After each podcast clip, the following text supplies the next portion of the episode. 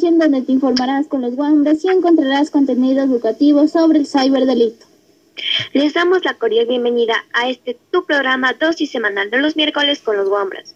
En este tu segmento informativo, periodístico y de opinión a cargo de Damaris y Rita.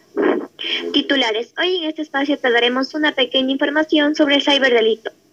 El ciberdelito, delito informático, es todo aquel acto ilegal realizado por un ciberdelincuente en el espacio digital a través de las redes informáticas y diversos dispositivos electrónicos.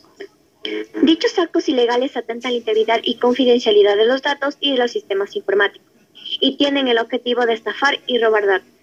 Estos ciberdelitos se realizan a través de programas maliciosos también llamados malwares, desarrollados para dañar, borrar, hacer inaccesibles, suprimir o alterar datos informáticos sin la autorización del propietario y con fines monetarios y de daño. Los delitos informáticos, como por ejemplo la revelación ilegal de la base de datos, la interceptación ilegal de datos, la transferencia electrónica de dinero obtenido de forma ilegal, el ataque a la integridad de sistemas informáticos y los accesos no consentidos a un sistema telemático o de telecomunicaciones, la pornografía infantil y el acoso sexual. La Fiscalía General del Estado reporta que entre enero y septiembre de este año 2.108 denuncias por diferentes ciberdelitos que tienen que ver con extorsiones, robos, suplantación de identidad y acoso. Estos hallazgos deben ser noticias preocupantes para compañías cuyos modelos de negocio se apoyan en la confianza pública en Internet. También debería ser una preocupación para los políticos y los gobiernos, incluso para las fuerzas policiales.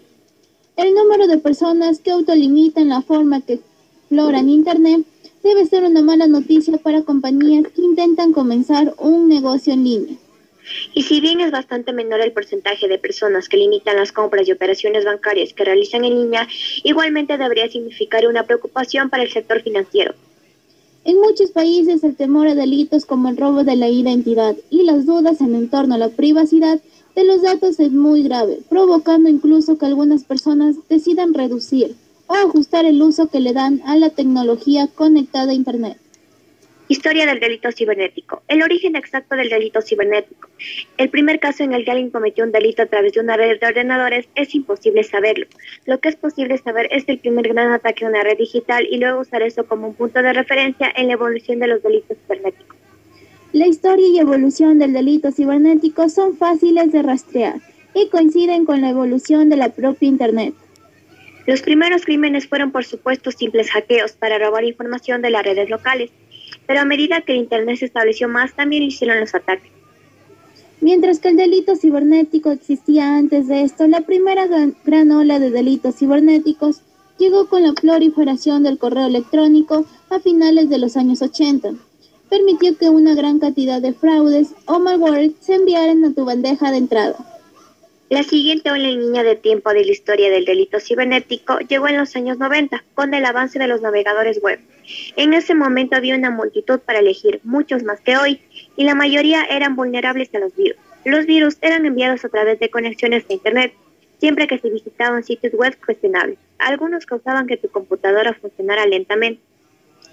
A continuación, disfrutaremos de unas maravillosas rolas que te llevarán a recordar los viejos tiempos.